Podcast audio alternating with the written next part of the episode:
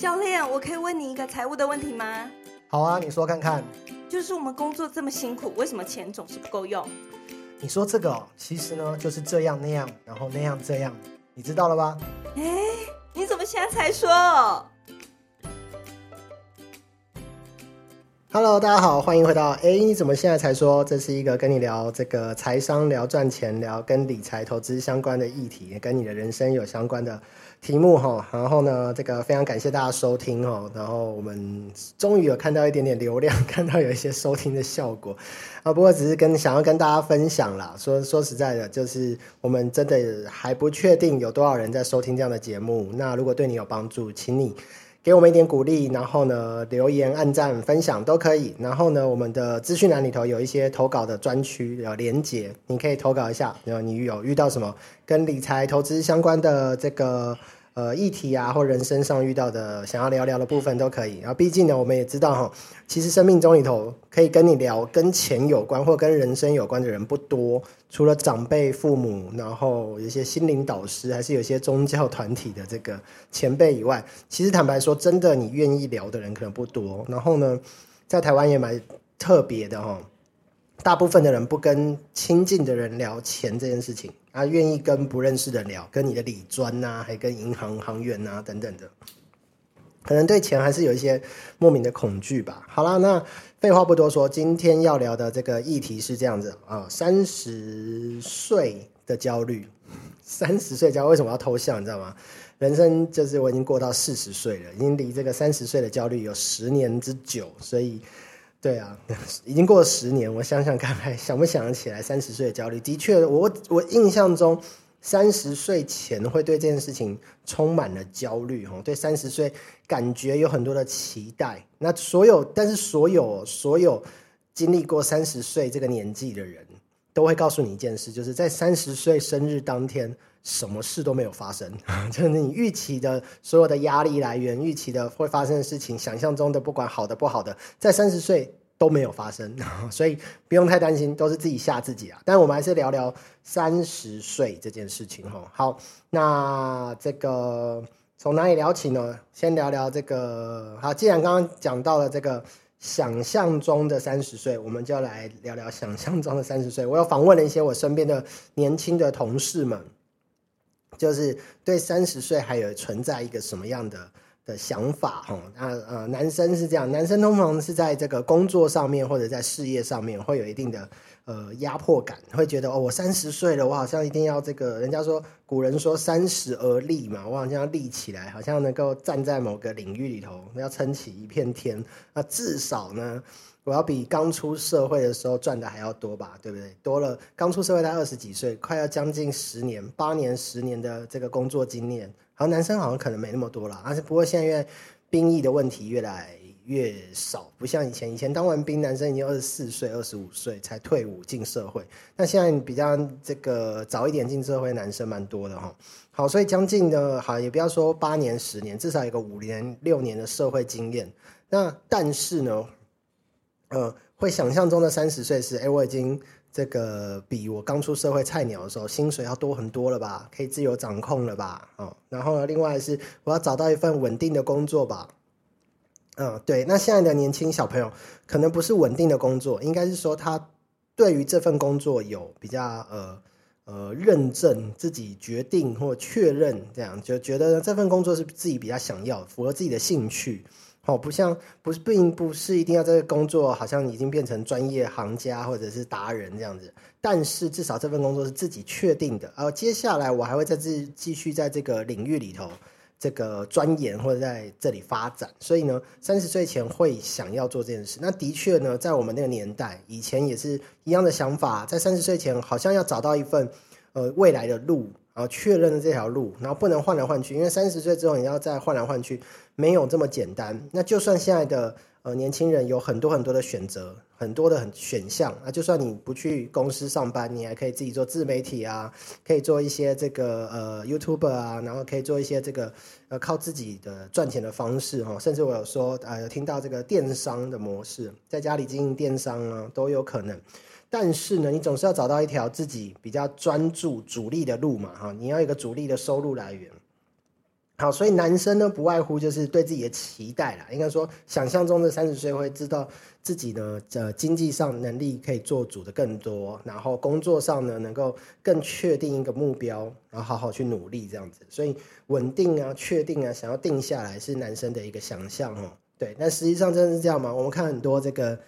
这个偶像剧好像三十岁就是欧巴了，你知道吗？就是已经啊西装笔挺，就是什么公司的代表啦，已经不是刚出社会的菜鸟，不是很前辈的这个脸的呃这个脸色啦，已经要好像能够独当一面这样子。但实际上真的是这样子吗？显然不是，不然大家干嘛焦虑？好不好？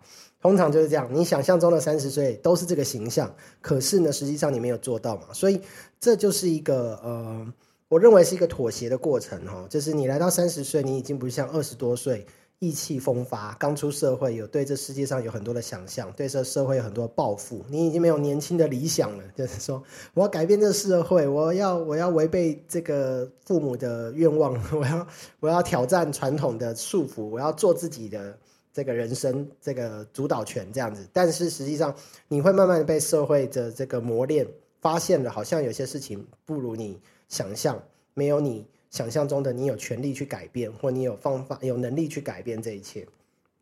所以我相信有压力就是来自于你有一个认知，就是呢，你认识到了一个框架，就是哦，你开始接受了社会上有个框架，你能改变的事情有这么多，你不能做的事情有这么多啊，你可以做的事情有这么多啊，这是其中一个哈。男生哦，我访问到男生感受到压力，然后还有一个什么压力呢？通常是来自一个同才比较的压力，因为这个这个二十出头这个出发点起跑点哦，很多人是不一样的。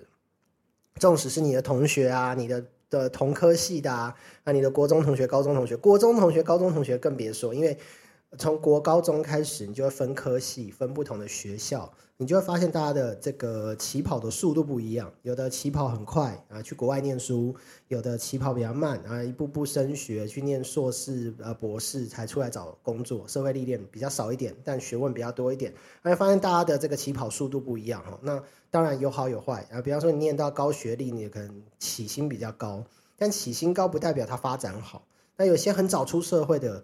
呃，起薪很低啊，什么打工工作都做，什么兼职工作都去做。但因为他有足够社会历练，然后磨练到很多社会经验，跟社会人士的相处，哎，开始会三级跳，跳跳跳啊，跳槽啊，然后这个薪水升级，然后还是这个做业务赚很多钱等等的。对，所以呢，每个人的起跑的速度不一样。那会发生什么事呢？就是。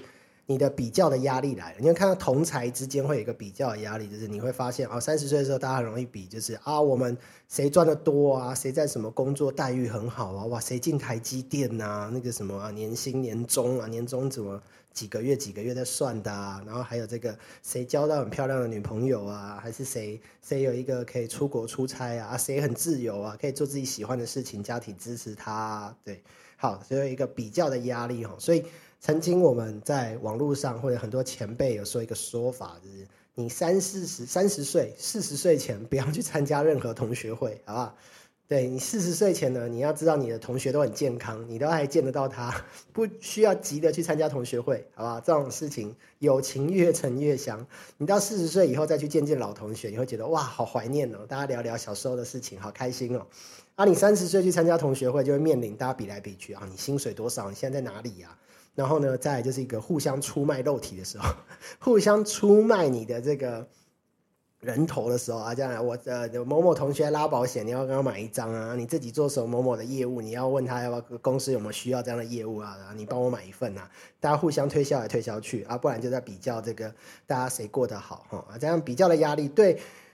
大家其实没有什么太大的建设性啊，说实在的，然后因为大家比来比去之后，其实比较没有不好哈，比较这件事情没不好，只是因为你比来比去，你很容易受挫，那就不好了。就是你比来比去，你就觉得哇自己不如人家，自己要比不过，因为呃人性是这样，你都会看没有的，呃很少有人，除非你真的其实身体非常非常健康，心理健全哈。啊，当然我们在我们在提倡这个理财教育啊，很重要一环是在讲心态面。我们常常在提吼身心灵的学习要跟理财投资的学习要同时并进。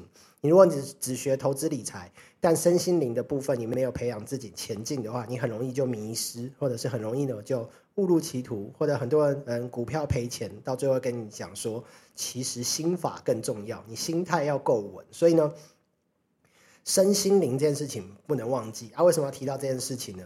对，就是呢，你的身要呃身心灵要够健全，你的心理要够健康。什么叫够健康？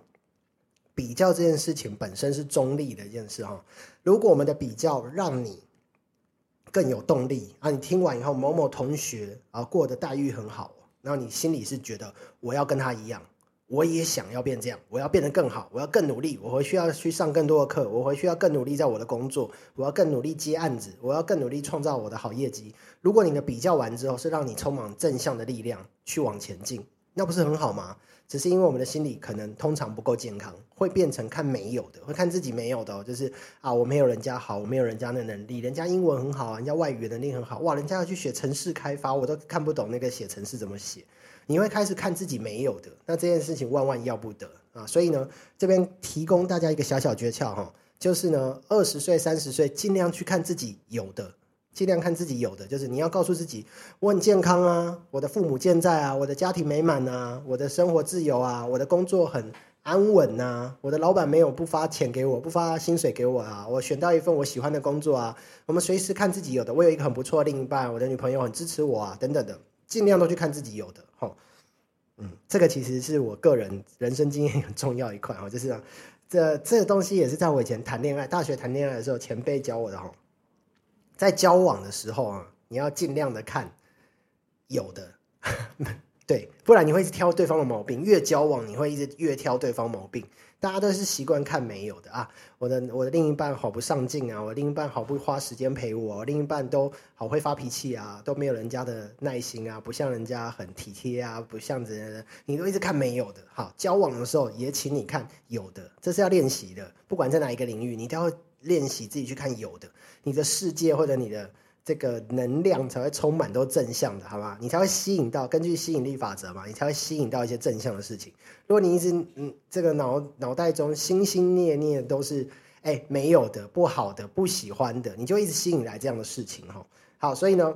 刚刚说了，诶，三十岁不要去参加，三十岁前不要去参加同学会啦，你会有比较的压力啊。大家其实现在的联络很方便嘛，社群上你也知道他还活得好好的，IG 上看到他照片也过得好好了。你光是 IG 就有压力的，好吧？看到 IG 上面的这个照片，人家过很爽啊，对啊。但是要提醒现在年轻人哦，就是 IG 都是假象哈，就你看人家拍的照片漂漂亮亮的，你不知道他可能背后省吃俭用才买起那台他的那台车，他可能每个月要吃泡面才能缴车贷。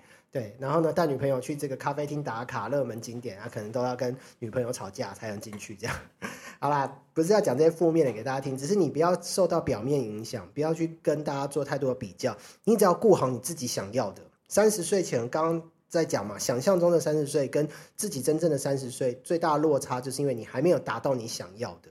那我们就一直去看我们想要的，跟我们确定我们要的，然后努力的往那边去前进就好了。好，所以呢。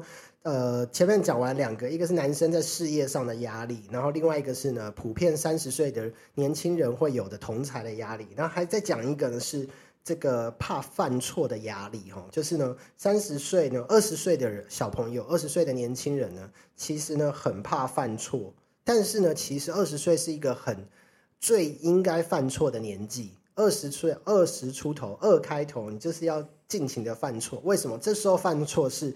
有人帮你扛，有人帮你挡，你还有前辈，你还有老板，你还有主管，你还有年轻的岁月哦。大不了错了，我重来嘛，我还好几年可以好好的、认真的纠正那个错误。大不了这个学投资我赔钱了，我就再重新存下一笔存款，再来投资一次，我就学习到了嘛，不是赚到就是学到嘛。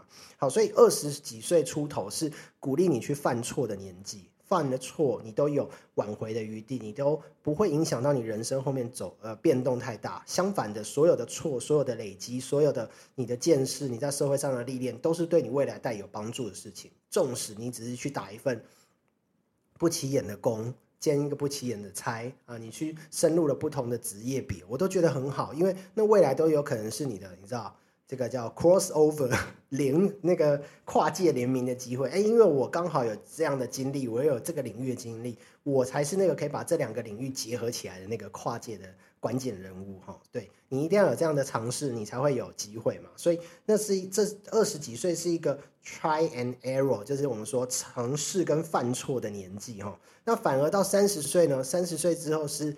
你还是会犯错，三十岁之后还是会犯错，但是三十岁之后的犯错的是你要学习自己承担，自己收拾烂摊子，你要更勇于的是认错的部分。哦，那二十岁跟三十岁都会犯错，都有犯错的压力，但是压力的原因不太一样。二十岁的犯错太在意别人的眼光，你犯错你是怕被笑，怕被骂，怕人家看不起你，怕人家觉得你能力不够。啊，明明二十岁就应该是这样子，啊，本来就应该犯错啊，谁不会犯错？谁不是从犯错中学习或成长的？所以呢，二十几岁就鼓励大家去犯错啦，尽量错，错了没关系，重点是你有去学习到经验，好不好？不要怕什么面子问题，那都不重要。那三十岁呢，再犯错，你就要开始承担，就要自己去想办法解决，而你应该有能力去解决。所以你的二十岁的犯错，就是培养你解决。这个犯错的能力，解决纠正的能力，你要有培养到你三十岁之后犯的错，你要自己承担，自己能够纠错，自己能够去扭转它。哦，好，所以呢，呃，这个心境上的比较重要，就是怕犯错这件事情。好，然后呢，我们就说这个。呃，同样是犯错这件事情呢，男生其实三十岁其实会给自己一个压力嘛，就是有没有这样的能力去交到一个很漂亮的女朋友，然后养一个这样很漂亮女朋友，或者是呢，这个提供女朋友一个很好的安全感，或者是很好的未来。然后不管是对事业或家庭，我能不能拥有一份好工作，handle 好一份很好的事业啊？你会用这个来证明自己的能力吼？那我觉得，如果你把它当正向的来看，还是一件好事。你只是设了一个期中考给自己，告诉自己自己，哎，到底达到了心目中的理想的标准了没有？那没有达到也没关系，我们就是继续努力，但不要因为这件事情而受挫哈。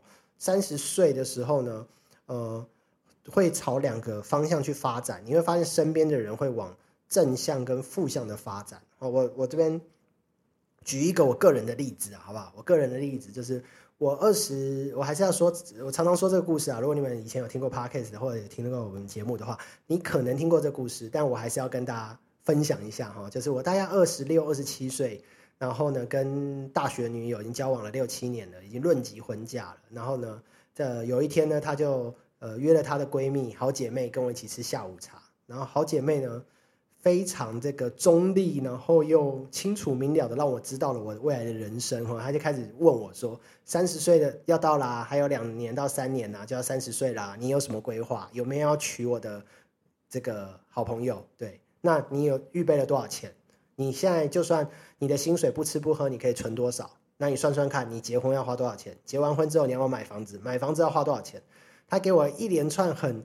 这个深刻的数字，就是你一听完就知道，哇，这样的目标的确是我想要的。我想要结婚，想要给另一半一个很好的未来，但计算成数字之后才发现，哇，存款不足，结婚的规划没有，进度是零啊。对，那你怎么能确定两到三年后三十岁你可以结婚呢？这样子，对，好，我要跟大家分享的故事是这样子哦，就是。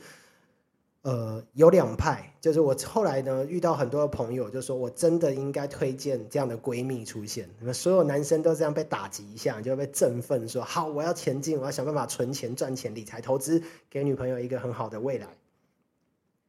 这是正向的，好吗？这是正向的，也就是说有一派是负向的，有一派的人会被打击到，不可否认，有一派的人就被打击到。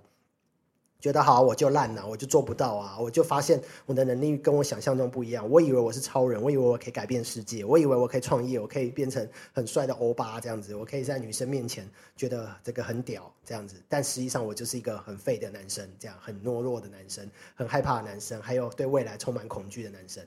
对，男生其实呃，面对脆弱的自己。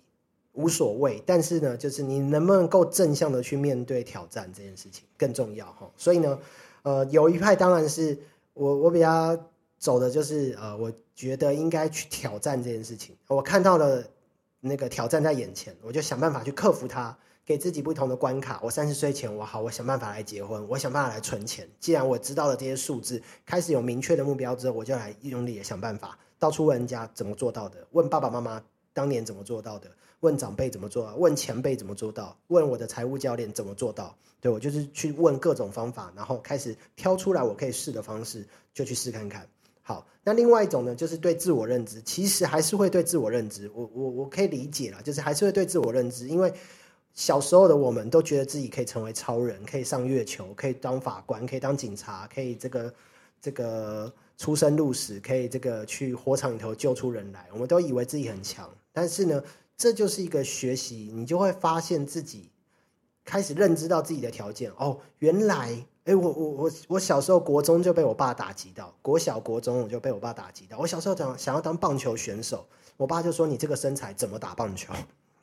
对我们对自己的认知，其实常常是在这种人家告诉我，或者是这个世界上慢慢学习到认知，就是哦，我没办法做这件事情，哦，我没办法做这个。我想象中我想要当超人，我才发现哦，没办法飞，我会摔断腿，我会痛死。我真有跳过从楼梯上面飞下来，痛死这样子。啊，我真的有骑脚踏车飞飞过什么水沟，还是跳过什么障碍物？对，小男生很皮嘛，都会尝试。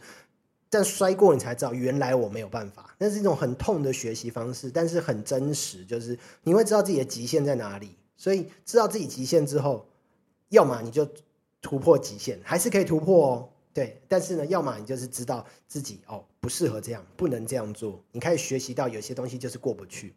那人生这件事情其实很。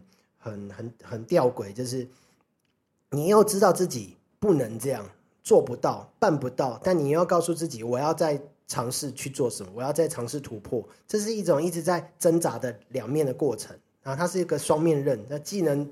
拿刀在后面逼着你前进，又能拿刀在后面划伤你，让你不要前进。吼，对，所以心态很重要。我还是回过来头来说，心态很重要。那最后呢，我们等下再来告诉我讲了很多的压力。我最后啊，这节目要听到最后，我来告诉大家一个什么克服压力的方法。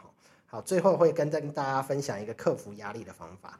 那回到我的故事，哈，就是我就是呢，认为自己挑战在前面，我就让自己去挑战更高的挑战。那这是我自己的故事，我希望大家也能往这边做了。但如果你真的是那种自我认知，说我知道我不能这样做，那也很好。那你既然自我认知，提早认知说这不是你可以去的方向，那就赶快换一个方向啊，去找到一个你适合的方向。我我发现我呃想要做 YouTuber，跟大家一样，跟很多 YouTuber 一样赚很多钱呐。可是做了下去才发现，哇，我会怕舆论的压力，人家只要一有负评，我就感受到压力很大，或者是我做没多久我就想不出新的题目。脑袋想空了，我就没办法突破，没有创意，做怎么做都跟人家很像，都变成很像在抄袭。哦，有办法自我认知到这条路不适合我，那也很好啊。勇敢的喊卡，对，这这个学习历程就是这样子。你就很多时候你会意识到或认知到这件事情我办不到，那就勇敢的承认我办不到。那有些事情你意识到说这件事情我现在办不到，但你可以告问问问自己，我还要不要挑战？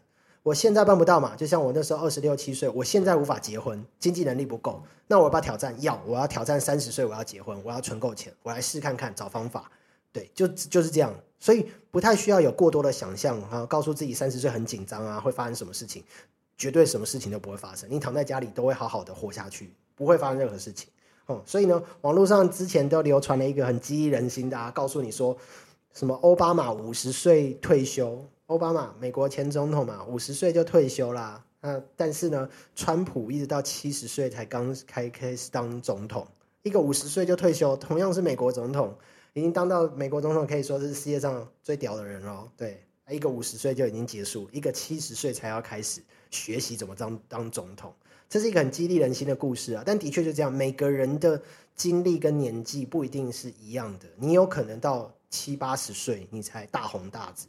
你有可能在二三十岁就一炮而红，没有好或不好。二三十岁一炮而红，你就知道后面的压力有多大。所有人期许你就是不能往下坡走，只能比这更厉害，对不对？那如果你到七十岁才爬上去，也没有不好，你人生还是办到了。所以这件事情不是要跟任何人比较，不是说奥巴马就比川普厉害，没有，这东西不是拿来比较。你只跟自己告诉自己，这是不是你要的？你要不要去去尝试？你要不要去达到它？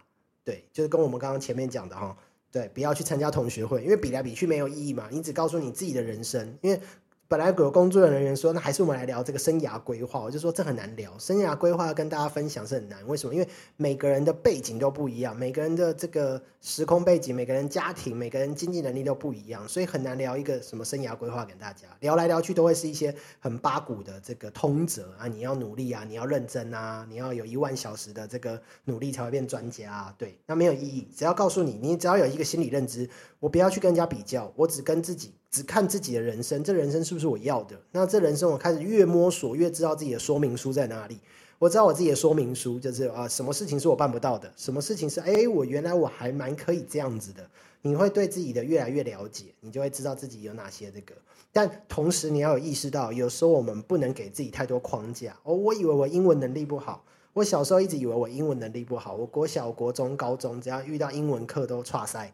然后呢，英文都考三四十分啊，联考英文也很烂。我到大学的时候，英文还修了四次，老师才让我过关哦。啊，甚至有老师直接跟我说：“I hate you，我恨你。”就是用英文哦，因为我无无法跟他对话。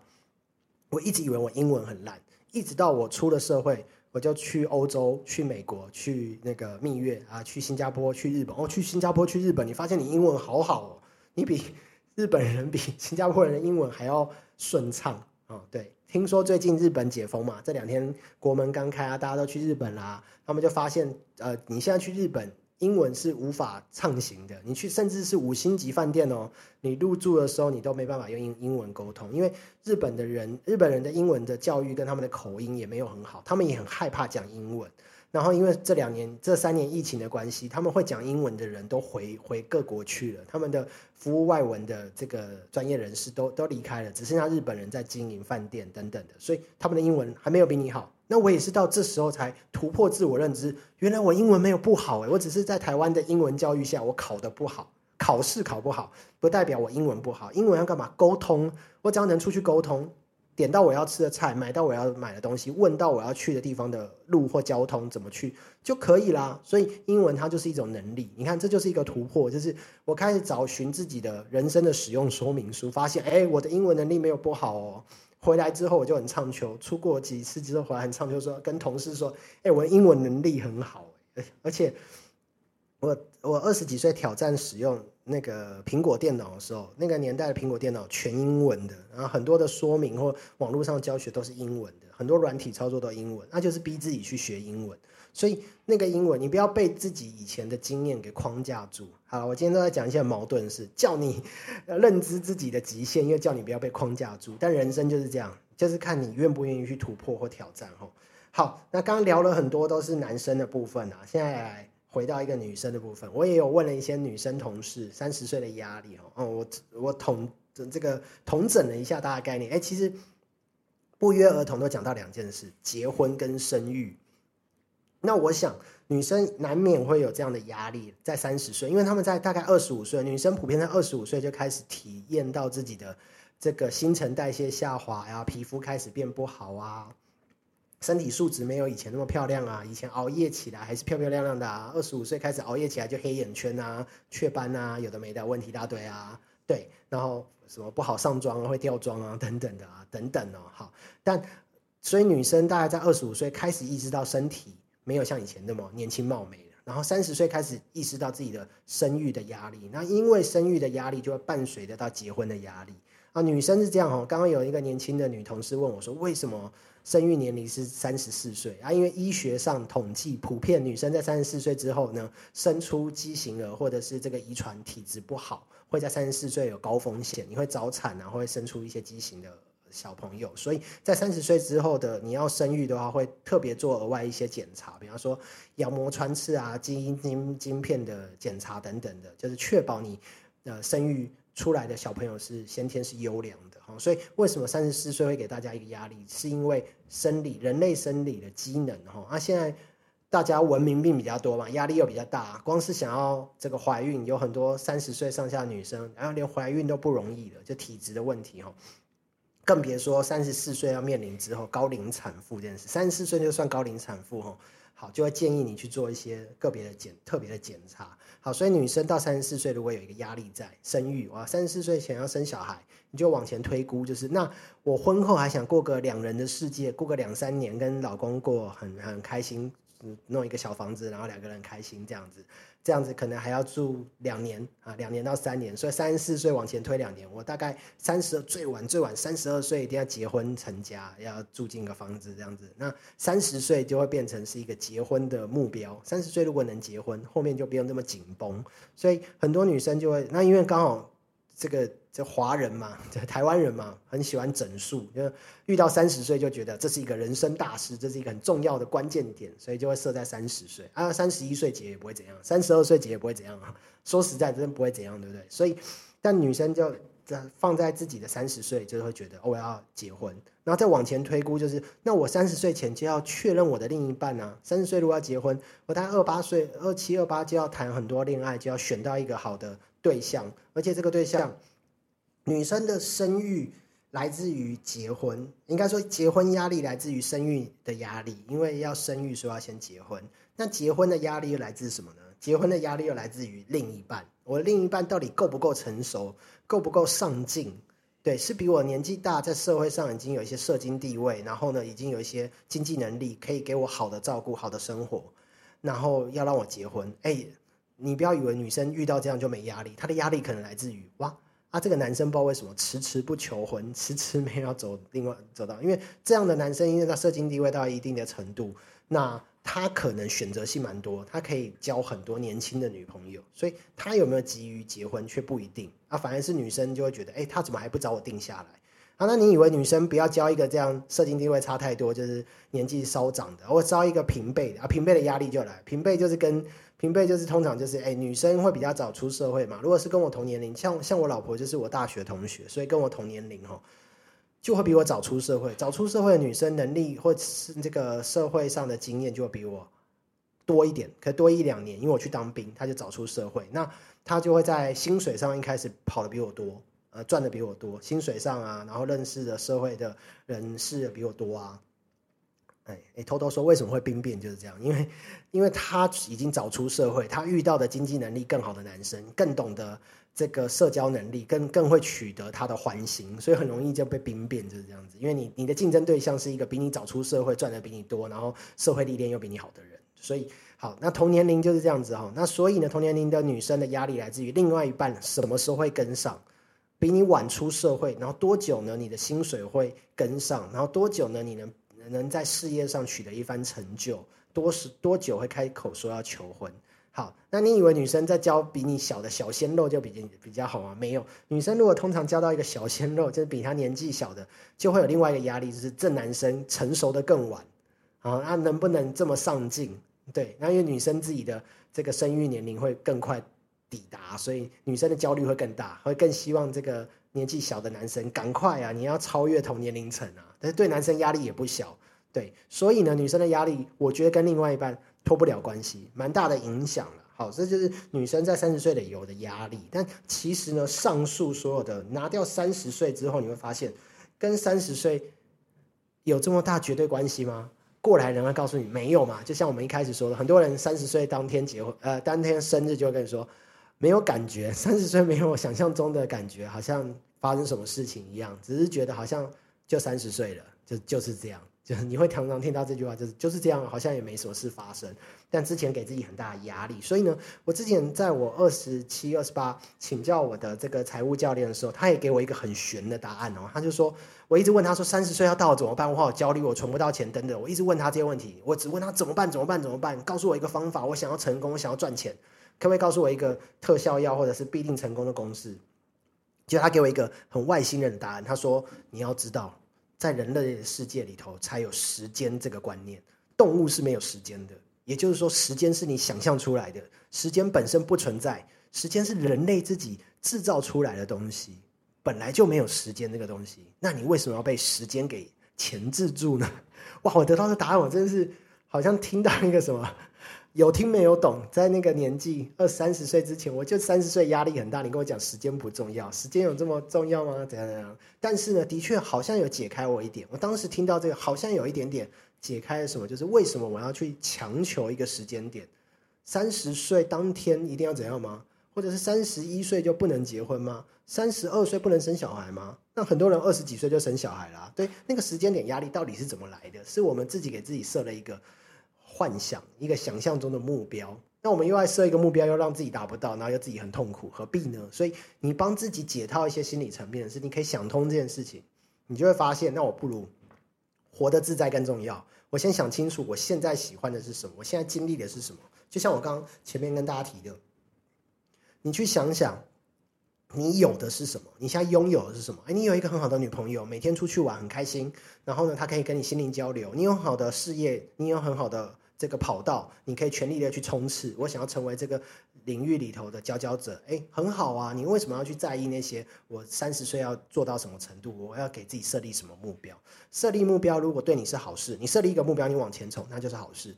如果你设立了一个目标是来打压自己，那就和就就不必。好，就是这样子。所以你不要给自己一个时间压力。好，那最后呢？我刚刚有提到哈，最后这边呢，要跟大家分享一个克服这个三十岁压力的一个方式哈，就是叫做环境。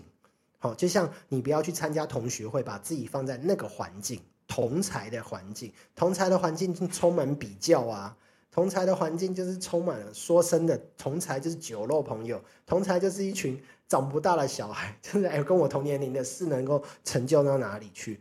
你要不要试试看，把自己放在一些？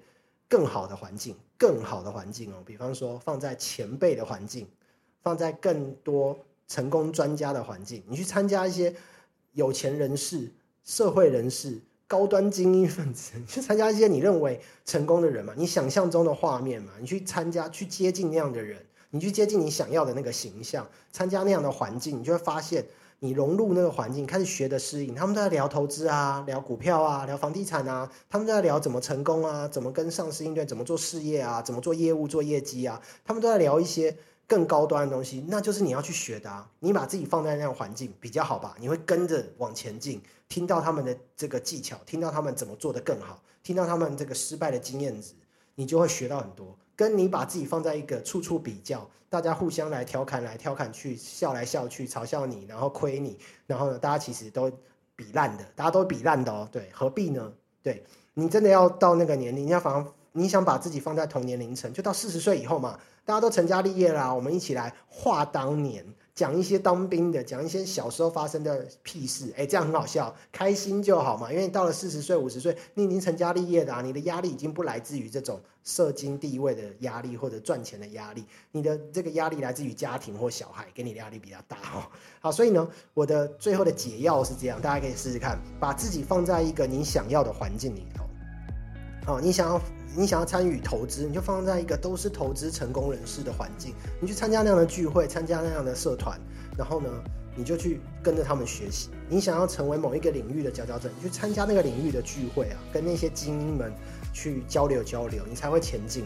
所以我觉得环境很重要，你把自己放到错的环境就没有意义。好了，最后就是这样子。哎，你怎么现在才说？我就提早告诉你，把自己放在对的环境很重要。欢迎你来呃订阅我们，然后分享我们的频道，或者是有空的话上网搜寻一下财富方舟，你可以加入我们的平台，跟着我们一起学习。我们是一个优良的学习环境，好不好？这样提示够明显了吧？加入学习好的学习环境，就可以帮助你成长。好啦，今天跟大家分享就到这边，谢谢，下次见了，拜拜。